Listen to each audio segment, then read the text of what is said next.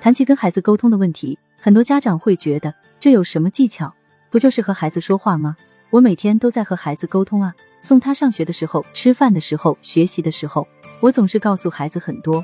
记得和一位宝妈聊天时，对方说：“我每天都想跟孩子聊聊，但是他根本不想和我说话。”我只好每天在孩子上学前跟他叮嘱几句，可是他好像不太喜欢听。这位妈妈说，孩子刚上学的时候还愿意跟他说说一些学习的事情，但是慢慢的孩子就单方面拒绝跟他交流了。而我在跟这位妈妈沟通的时候，发现她的言语中传递的是慢慢的焦虑的情绪和不恰当的言辞，言语中不时夹杂着我说的这些都是为他好啊，我让他好好学习，把名次提高，也是为了以后升学能够顺利些。他不好好吃饭，饿坏了怎么办？大家看到这些话语，是不是觉得很熟悉？我们平时跟孩子交流的时候，也多是想到什么就直接传递给了孩子，而且并不觉得这有什么不对。这位妈妈就是把自己的想法强加给孩子，所以孩子会很反感。记得有句现在网上的流行语：“世界上有一种冷，叫你妈妈觉得你冷。”就是这样的一种感受。常听不少父母抱怨，现在的孩子真是很不听话，好好的同他讲道理，他却不以为然，道理比你还多。有时还把我们父母的话看成是没有意义的唠叨。总之一个字烦。父母为孩子烦，孩子嫌父母烦，这样父母和孩子能坐下来交流才怪。但问题出在哪里？这是问题孩子的问题，还是父母的问题，还是沟通方法的问题？也许孩子不是一点问题没有，但更多的问题可能出在父母身上。父母内心的担忧和语气的急促，使谈话变得不讲究方法和效果，而只有情绪的宣泄。如此，便容易使听者产生排斥、逆反心理，沟通被迫受阻。尊重和信任是沟通的前提，交流只能在这一基础上进行和完成。这一基础意味着沟通双方是平等的，代表着彼此是可以相互接纳的，如此才能够进行有效的沟通。什么是有效沟通？有效沟通大多被应用在企业管理上，这也是作为管理者必备的一项素质要求。对于我们家长来说，孩子的教育和生活的管理就是我们的沟通目标，而有效沟通就是必备的素质之一。沟通不善会出现交流障碍，造成误会和曲解。有效沟通是孩子和家长双方语言和情感交流的桥梁，帮助你双赢解决问题冲突，轻松实现目标方式。在讲家长和孩子如何有效沟通的方法之前，我先给大家讲一个故事。美国知名主持人林克莱特一天访问一名小朋友，问他说：“你长大后想要当什么呀？”小朋友天真的回答：“嗯，我要当飞机的驾驶员。”林克莱特接着问：“如果有一天你的飞机飞到太平洋上空，所有引擎都熄火了，你会怎么办？”小朋友想了想：“我会先告诉坐在飞机上的人绑好安全带，然后我挂上我的降落伞跳出去。”当在现场的观众笑得东倒西歪时，林克莱特继续着注视这孩子，想看他是不是自作聪明的家伙。没想到，接着孩子的两行热泪夺眶而出。于是林克莱特问他说：“为什么要这么做？”小孩的答案透露出一个孩子真挚的想法：“我要去拿燃料，我还要回来。”现场的刚才还笑得东倒西歪的观众，此时都沉默了，因为他们这个时候才真正的听懂了孩子的话。你听到别人说话时，你真的听懂他说的意思吗？你懂吗？如果不懂，就请听别人说完吧。这就是听的艺术：一、听话不要听一半；二、不要把自己的意思投射到别人所说的话上头。大家看完这个故事后，就能够了解有效沟通的第一技巧：善意的聆听。你是否诚心交流，并且是否能够善于站在孩子的角度考虑，并进行有效表达？不仅包括理解孩子的处境、思想状态，同时包括维护孩子的自尊，加强孩子的自信。再请孩子说出自己的真实感受。聆听期间，双方应相互正视、相互倾听，神情专注，不要左顾右盼，不要有一些不必要的小动作，更不要漫不经心的对待，不要在孩子说话时喋喋不休的插嘴、尖酸刻薄的评价，这些都不是好的倾听表现。真正的沟通高手是一个热衷于聆听的人。善于倾听才是父母对于孩子最基本的素质。如果你在听孩子说话时可以听懂他话里的意思，并且能够心领神会，同时可以感受到孩子的心思而予以回应，表示你掌握了倾听的要领，那么跟孩子的沟通也会更加有效。有效沟通第二大技巧：良好的情绪。作为父母，在沟通中要尽可能的避免使用太强烈的词汇，不要在生气时沟通。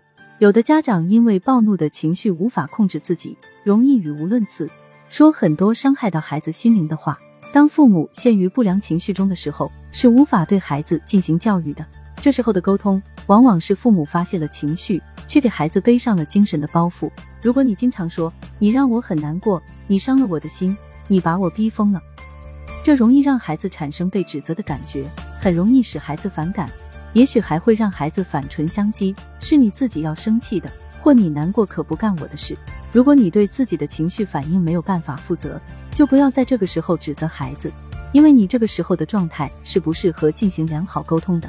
父母的语言总是表达着父母的情绪心态。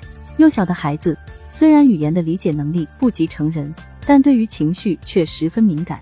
即使是襁褓中的婴儿听不懂妈妈的话，但是妈妈说话时是充满耐心的关爱，还是很不耐烦的厌倦，小婴儿都能体会。如果爸爸把在单位里的不公待遇的情绪带到语言中，如果妈妈把在家庭中的疲惫感或者对配偶的不满带到语言中，这都是你们自己的情绪问题。你的言语中的破坏性情绪，孩子是无法理解的。孩子只是听见父母对自己的批评，要么是心里不服激起强烈反抗，爆发亲子矛盾；要么是照单全收，无限懊恼，减低对自己的评价。与孩子说话。父母自己的情绪至关重要，很多父母因为一心想要教育好孩子，当看见孩子一些不如人意的表现，着实的着急，恨铁不成钢，就会出现焦虑情绪。焦虑的情绪会传染，会增加孩子的情绪波动，更难以专注于自己的发展。欲速则不达，人处于焦虑状态中，不要说发挥潜能，往往连原有的能力都无法正常发挥。父母对孩子的焦虑，常常让孩子对自己有更多的负面评价。影响孩子的自信心，保持一个良好的心态是好父母最要紧的功课。有效沟通第三大技巧：准确的表达。成人面对幼儿，完全按照自己的语言习惯这样表达，就很难保证有效沟通。孩子根本没有听懂，自然没有任何教育效果可言。因此，父母在说话的时候，一定要考虑到孩子的年龄和理解力，尽量把话说得明白准确，少绕弯子。下面给大家分享一个小事例。你们就可以感受到语言的准确表达有多重要了。小强的妈妈对他说：“你可真懒，你这是什么学习态度呀？”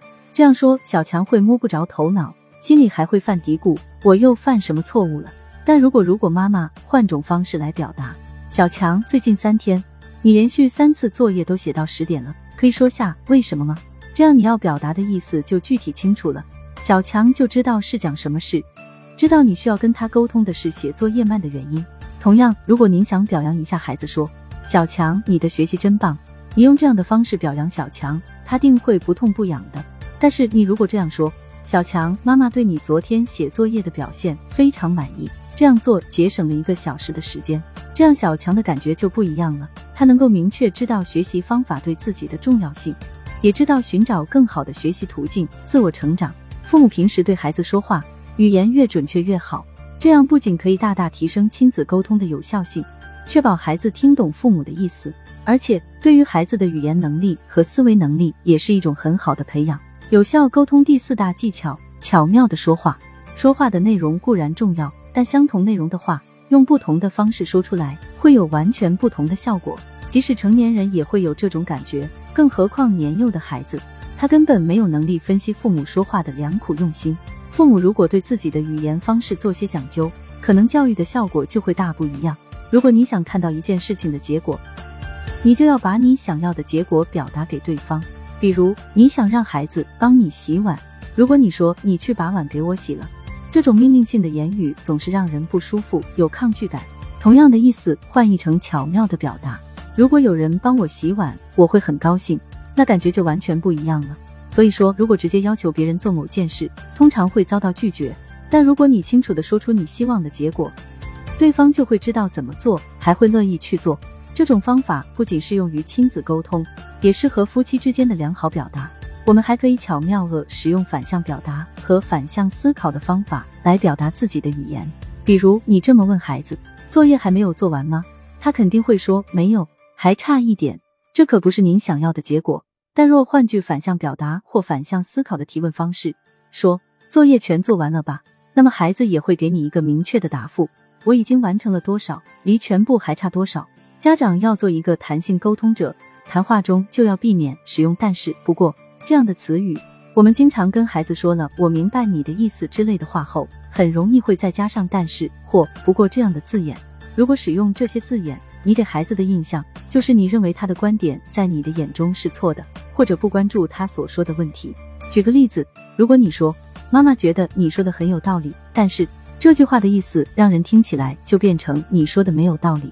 如果把“但是”换成“也”，这么说，妈妈觉得你说的很有道理，我这里也有一个很好的主意。不妨我们再讨论讨论，大家是不是觉得这样听起来就舒服多了呢？不同的说话方式能够获得不同的沟通效果，这就是说话的艺术和技巧。我们作为父母，首先要学会这种有效的语言表达方式，这样才能让孩子感受到跟父母交流的轻松和愉快，而不是出现了不满或者抵触的情绪。有效沟通第五大技巧：真诚的赞美。人性的弱点是喜欢批评人，却不喜欢被批评；喜欢被人赞美。却不喜欢赞美人，因此拉开了人与人之间的距离。但如果把我们亲切的眼神带给对方，冷漠就会因此而消失。我再给大家讲一个故事：有甲乙两个猎人，有一天他们都打了两只野兔回家。